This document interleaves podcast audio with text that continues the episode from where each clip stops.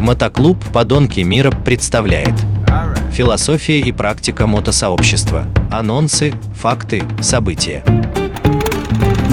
Всем привет, с вами Терех, Подонки. Сегодня у нас выпуск будет с Серегой Тихоном. Он а, расскажет про свой приход в мототему, как-то с детства, как это все получилось и как ты докатился до этой жизни. Привет, Серег.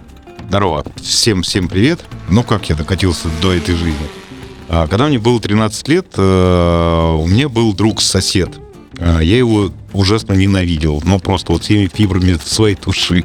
И э, он как-то приехал, и его родители купили новую Яву. Я все ходил мимо него, смотрел, смотрел, смотрел, смотрел, и как... Я боюсь предположить, украл? Нет, это, это ему действительно купили новую Яву, там что 34 тогда у него была. И я как-то набрался наглости и смелости, потому что у меня такое впечатление, что он меня тоже глубоко где-то ненавидел. Вот, я подошел к нему и так с наглой рожей ему сказал, я говорю, ну что, купил мотоцикл, катал бы хотя бы. Он а, не ожидал этой наглости и говорит, ну, садись.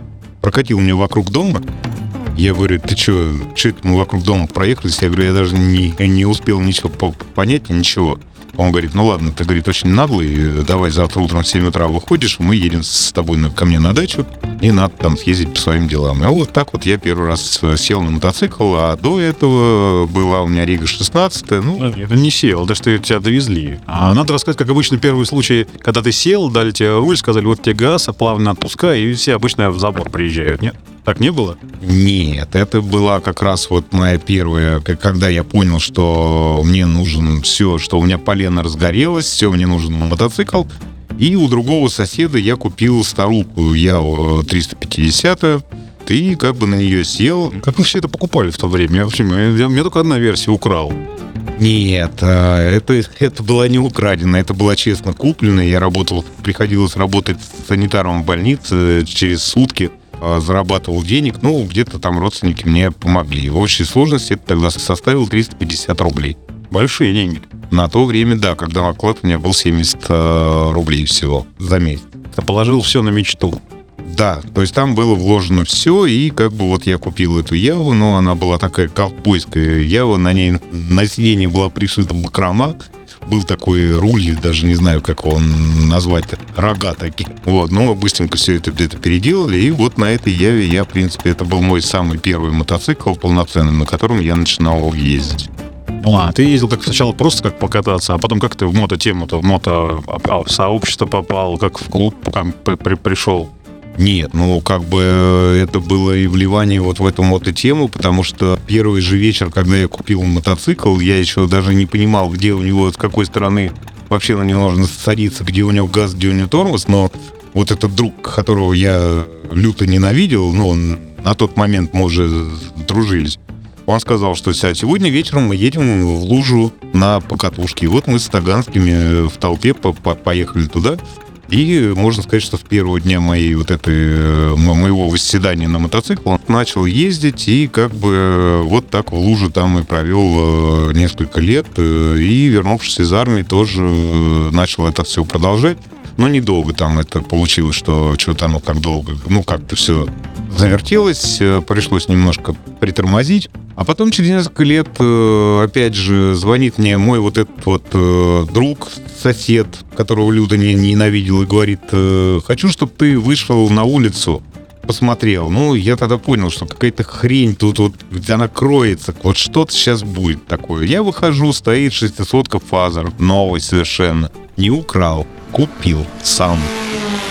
И он мне говорит, ну что, садись, прокатись. Я говорю, Слава, ну ты же знаешь, чем это сейчас закончится. Завтра мы начнем искать деньги, будем всех трясти, и послезавтра мы купим опять мотоцикл. Он говорит, ну я за этим сюда и приехал, в принципе. Вот. Ну, естественно, я прокатился на Добрынинской вокруг Макдональдса, и на следующий день э, мы уже были в Ямаке на Маяковке, искали, что там можно купить. Вот. Я, кстати, тоже там мотоцикл как-то покупал. Да, и купил там Ямаху Thundercat 600 на которой вот я продолжил опять свое вот это катание. Ну и как катался как бы свое удовольствие. Но тогда возможность она была, и каждый год практически менял то. Взял э, Yamaha R6, потом R1, потом пересел уже на Fire. Ну и как-то вот э, на фаере э, один раз очень сильно ра- разогнался.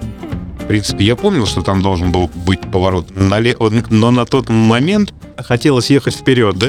ну да, я был очень злой, я по- поругался на тот момент с девушкой, с которой жил, и я не знаю, можно это говорить или нет, но во мне было 0,75 Джемисон, и поэтому поворот налево мне не нужен был совершенно, я поехал в поле прямо. Вот. Ну, так немного разложился и понял, что сесть на спортивный мотоцикл, ну, вот такого класса мотоцикл я не могу, потому что рука не поднимается, не имеет. И я начал э, как бы ездить по мотосалонам, начал примеряться ко всякого рода любой технике. Ну и в конце концов я примерился. В каком плане? У тебя рука не работала, ты примерялся? Ну и Искал однорукий как-то руль? Ну, да. Ну как, ну она работала, но тяжело было очень ездить, упираться э, руками в руль, вот, и, э, ну как бы я ходил, разрабатывал руку, все это делал, ну и на следующий год я на- нашел единственный мотоцикл, который мне на тот момент подошел, это была Галда, вот. Сейчас, Серег, перебью тебя, расскажу смешную тоже, наверное, вашу историю, когда меня тоже сбили, потом у меня рука долго не поднималась вверх, и я тоже ходил, выбирал новый мотоцикл, и знаешь, как я выбирал, чтобы у меня был самый большой стоп-сигнал. И я ходил, ходил, ну, а кроме голды, в принципе, я не нашел такого мотоцикла, такой огромный стоп-сигнал, чтобы сзади меня уже больше никто, меня долго еще потом преследовал этот, боясь, кто сзади приедет. Ну, ладно, ты рассказывай дальше. Ну, в общем, вот я нашел э, Галду, и на Галде я довольно-таки успешно начал ездить, уже стал уезжать за границу и на всякие там мероприятия. Ну и как-то раз я на одном из мероприятий э, по дороге в Брест э, увидел такой огромный-огромный желтый автобус, весь разрисованный, он остановился на заправке. А я на тот момент уже, ну, как бы с Ленкой мы жили, и э, мы с ней поехали вместе в Брест. И когда мы остановились, она толкнула меня в бок и сказала, тише, подонки приехали. Я думаю, ну, какие, ну, что это может быть-то? Что значит тише? Ну и тут из автобуса просто вылезло неимоверное количество людей. Как они туда все вместились, я не понял. Но было очень феерично, как они заправлялись, пили кофе, устраивали танцы, песни. Ну и как-то вот так вот мы прилипли, и э, так вот мы постоянно как-то были все время рядом, и потом я понял, что, ну, как-то это именно те люди, с которыми хочется зажигать, и, ну, как-то ну, я понял, что это моя дальнейшая жизнь просто все, и из этого уже никуда не уйдешь. Как-то сейчас, знаешь, часто наши три подписчика все время часто спрашивают, что надо сделать, чтобы взяли в клуб. Ты что сделал-то в итоге? Да, не, да ничего я не делал, я жил своей жизнью, как бы э, жизнью клуба, жи- своей жизнью, и э, как-то оно само с собой вот все складывалось, складывалось, и в конце концов, э, ну вот меня взяли, и я теперь являюсь членом этой большой, огромной, самой хорошей семьи, мотосемьи. Ну, наверное, из самой крутой поездки у меня больше всего мне запомнилась эта поездка на Харли Дэй в Прагу, когда мы ездили. Там было, конечно, очень много, но это, наверное, большая часть не совсем для эфира. Но поездка была очень фееричной, как раз был чемпионат мира по футболу, когда мы болели там в Праге, сидели. Ну, было очень интересно и очень весело. Опять же, это было только с подонками. Ну ладно, а какие-то случаи такие неприглядные были, вот как я раз повторяю, там с кем-то ехал, а потом больше не общаешься, не дружишь. Были где-то что-то негатив какой-то же, и существует же в этом в движении.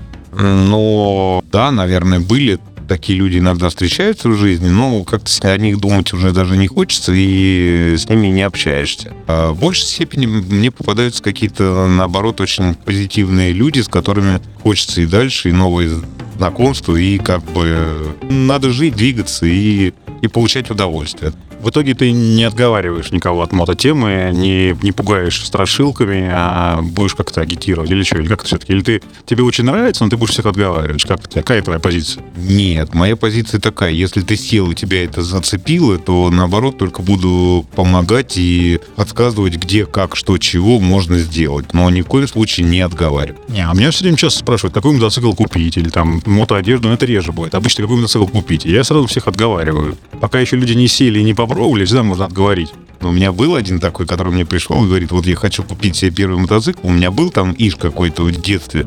Вот, я говорю, ну так купи себе сразу литр. Если не убьешься на первых 100 метрах, то дальше оно, оно у тебя попрет. Так этот дурак пошел, купил себе литр. До сих пор ездит, и все хорошо, все жив, здоров. э, Чего и, да и дальше ему желаю. Ну все, то на этом позитивной ноте заканчиваем. Да-да, со всеми прощаемся. С вами был Терех, Подонки, Серега. Все, всего доброго, счастливо. До новых встреч. Всем пока. Мотоклуб «Подонки мира». Философия и практика мотосообщества. Анонсы, факты, события.